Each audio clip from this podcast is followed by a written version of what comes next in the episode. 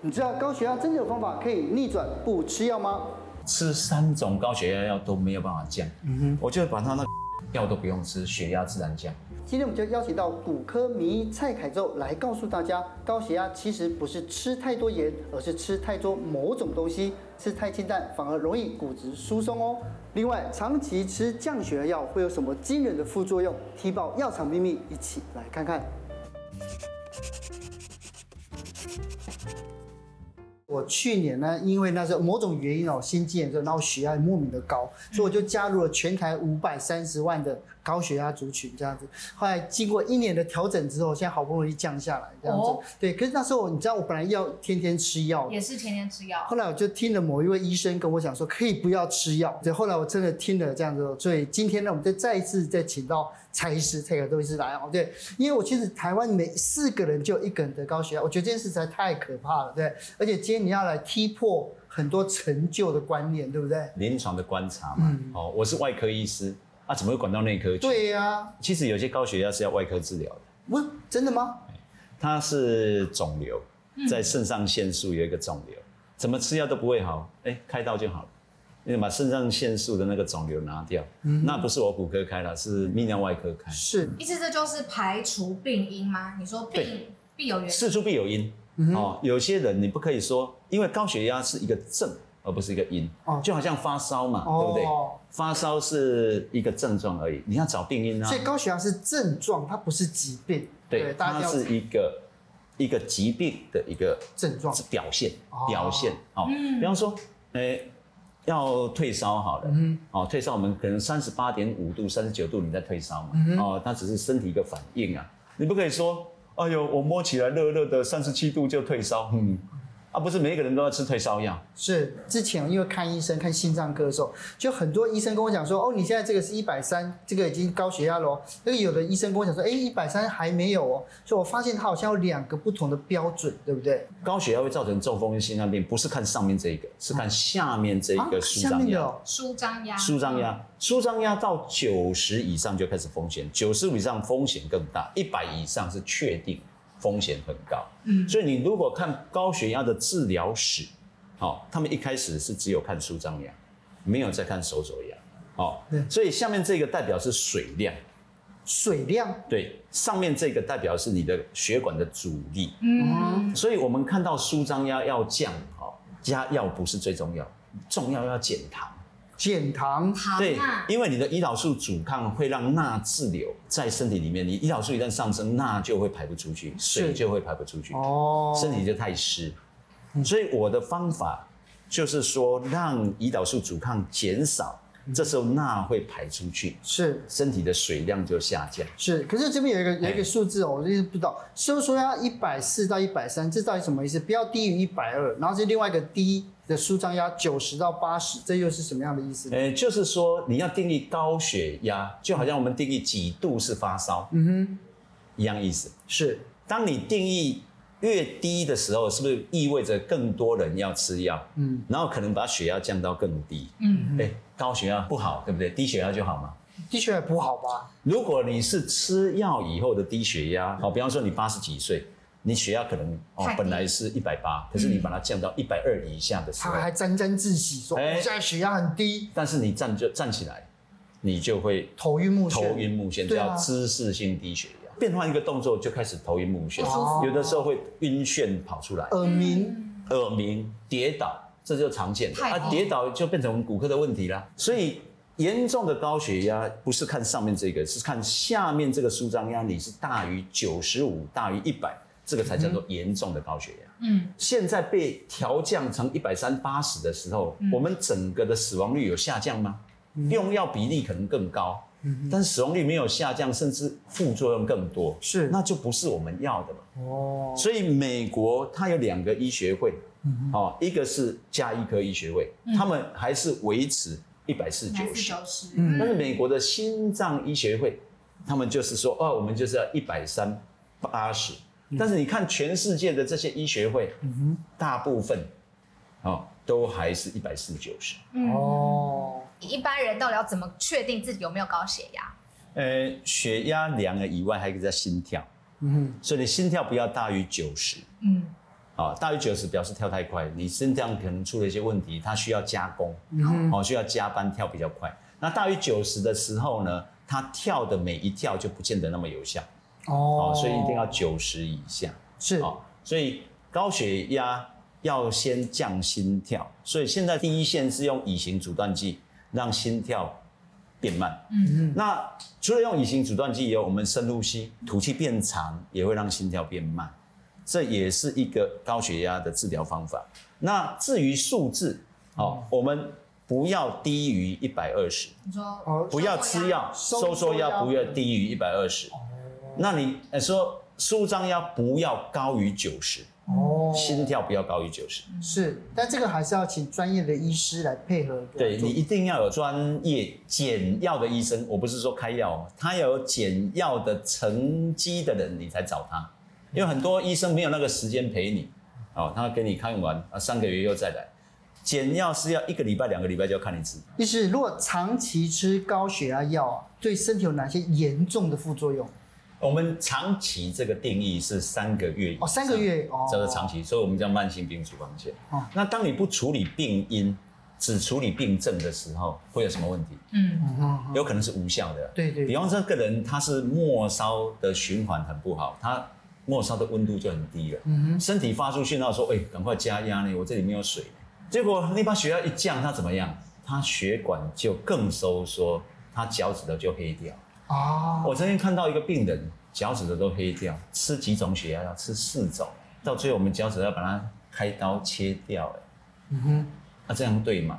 嗯，所以你要去看到，就是血压不是降越低越好，是要恰当。是。高血压药跟其他哪些药物有交互的作用？呃，我们台湾用最多的是钙离子阻断剂，就脉优这一类型的，嗯哦，calcium channel blocker，对对对，叫做 CCB 之类的药。如果这个药再合并斯达丁类的药，statin 的药，哪一些药是就降血脂的药？降血脂，这两个合起来的话，很容易姿势性低血压，很容易肌肉酸痛。哇所以我在临床上面看到很多病人是这个药吃下去有整个痛到不能走路，脚底筋膜炎啊，什么样子通通都跑出来。嗯，哎，那这个就是所谓的药物交互作用。当药物要上市的时候，他们并没有做这个的研究。是，每一个药物都是照健康的人来吃啊。这个药也是健康的人来，这个药也是健康的人来吃。可是两个合起来。这个的交互作用并没有临床的实验哦，所以我在临床上面就是说，慢慢帮病人减药，哪一些东西减药，这个就很专业。嗯，好，大家知道哈，你要看各科，各科有专科嘛。对啊。可是我们台湾有减药专科吗？好像没有啊，对啊，而且药只会越吃越多啊，对啊。可是因为其实我觉得，我今天有有些长辈，如果今天看了之后就很害怕，说，哎呀，那这样子是不是高血压药完全都不能吃，降血脂药也不能吃，这个会很危险。我跟你讲一个故事，哦，就是我在三十年前我刚开始当医生的时候，我接的第一个病人哈，就是自行减药。哦，他减药完了以后，两个礼拜他中风了，他是我的第一个病人。在马街的神经内科，我印象非常深刻，就脑出血。所以减药不是叫你回去要看了这一集你就不吃药，嗯，这绝对不是我的本意。有风险的事情你要找教练、找医生、专业的减药医师。嗯，那我也希望说我们医师要来研究这一方面。所以你要知道它有它的副作用，但这个副作用你要用什么东西来取代？要找到有什么的病因。我也曾经遇过一个病人。他八十几岁，都从来没有高血压过。哦，啊，他说啊，蔡医师好奇怪，我就这样子，哦，一摔倒，脊椎歪掉，啊，吃三种高血压药都没有办法降。嗯哼，我就把他那个箭头这样这样一撑，哎，药都不用吃，血压自然降。哦，我们希望能够针对高血压的病因，以非药物方法为第一线，那用药物以后，不要把目标治疗到什么一百三八十。你差十嘛，再下去哈，你很容易就跌倒，很容易就头晕。我有病人在头晕的过程当中，又去看别科，又给他加药，啊，你没有把病因解决，一直用药，一直用药，就变成药物重叠。所以我们现在平均一个老人吃八颗药，死亡之前八年不会走路。啊，这不是我们台湾进行健保之后已经快三十年了，我们还需要长照吗？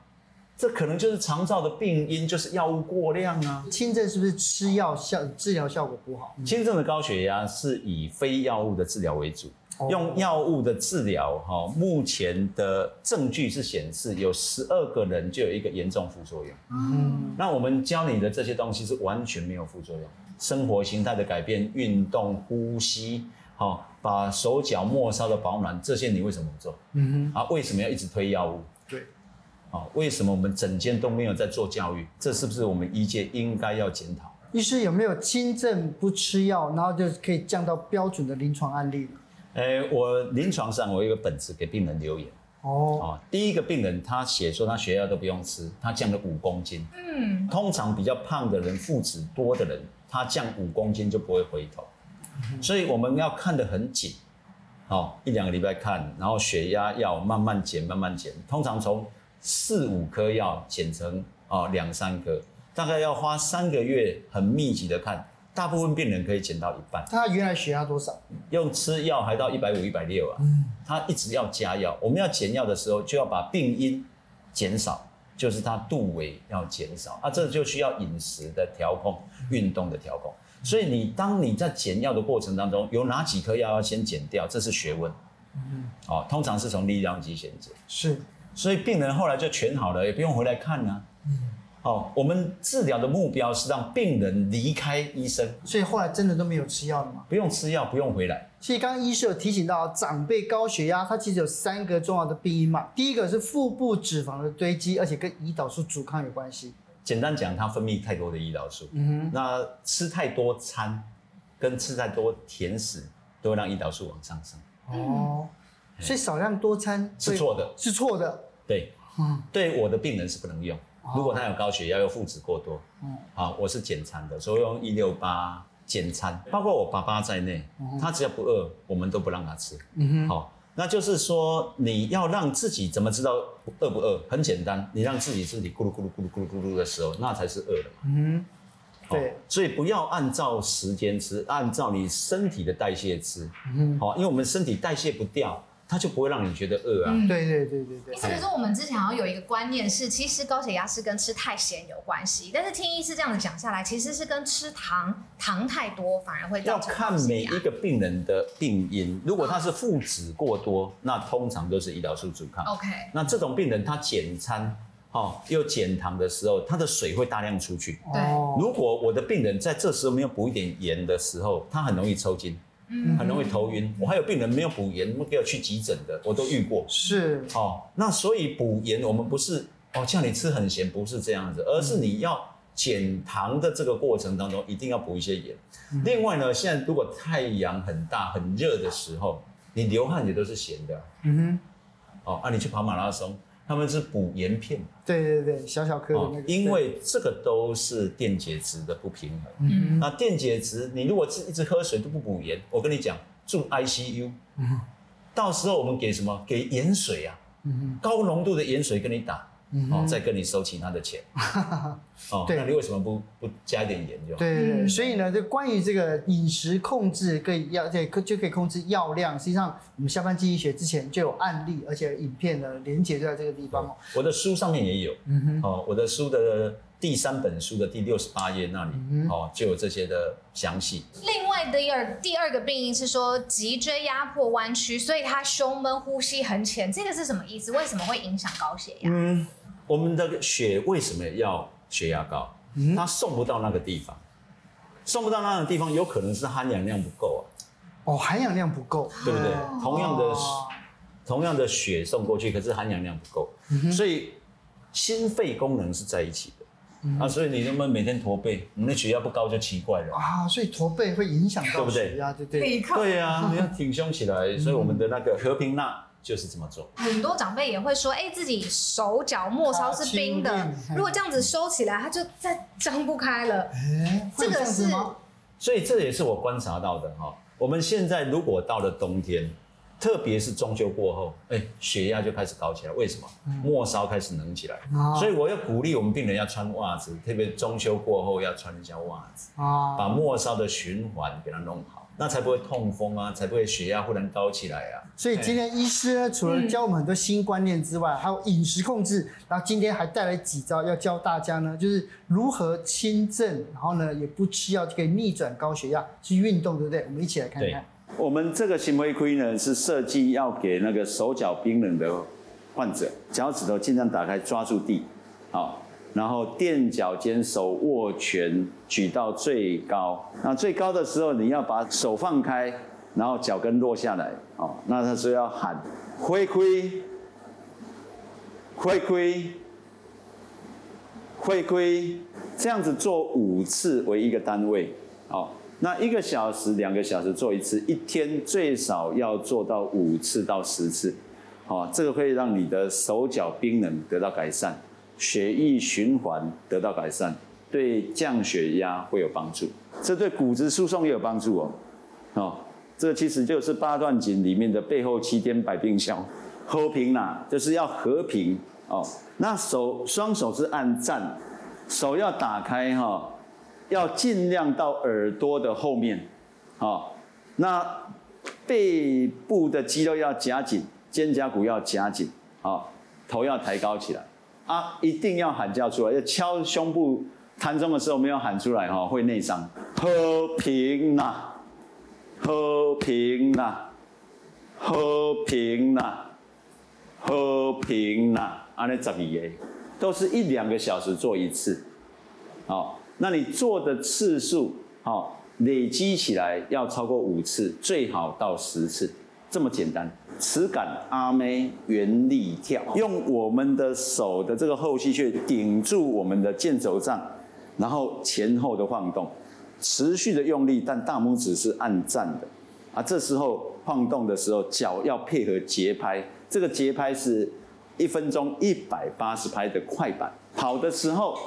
哦，脚掌要先着地，脚跟也要着地，哦啊，速度要够快，啊，跑的时候要微喘，但是呢，还是可以讲话，好，啊，膝盖要放松，啊，这个其实就是阿妹三天三夜，三天三夜那个的节拍，哦，也是我们在急救的时候，好，帮病人按压心脏的节拍，一定要一分钟一百八十拍，好，啊，这么快你的立线体才会更新。你才有办法去把那些脂肪燃掉。我的病人很歪的，慢慢做，他就一直起来。所以他不是只有下肢，他的脊椎跟你的上臂全部都一起去练。这个运动长辈做最好，哦，旁边要有人跟着按赞，好。